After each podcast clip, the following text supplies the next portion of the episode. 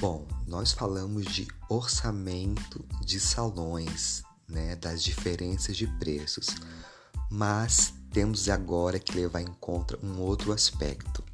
Qual é a estrutura que esse salão me oferece?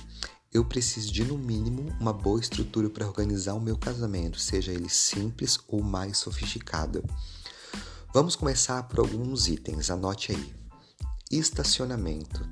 Esse salão possui estacionamento? Esse estacionamento atende é, a capacidade de carros que vai chegar na minha festa? Se atende, ok, já é um bom começo. A cozinha desse salão tem estrutura para montar o meu buffet? O meu buffet vai ser todo preparado nessa cozinha ou ele vai vir semi-pronto de fora?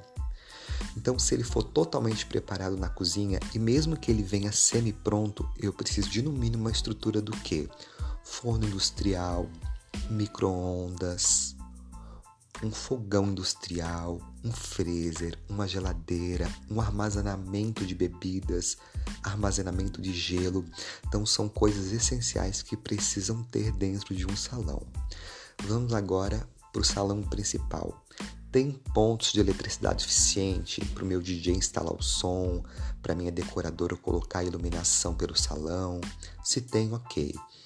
Qual época vai ser feito o meu casamento? É verão? Sim, vai ser verão. Ok. Tem ar-condicionado?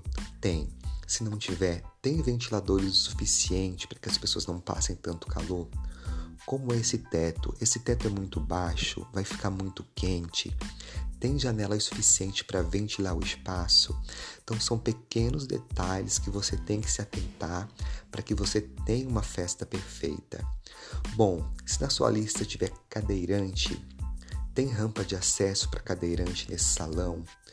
Então são pequenos detalhes que a gente tem que se atentar porque não importa se é uma festa simples ou uma festa sofisticada. Eu sempre digo que o casamento perfeito não é aquele casamento que, é, que foi o mais caro, mas sim aquele casamento que foi o mais organizado. E o seu vai ser o mais bem organizado.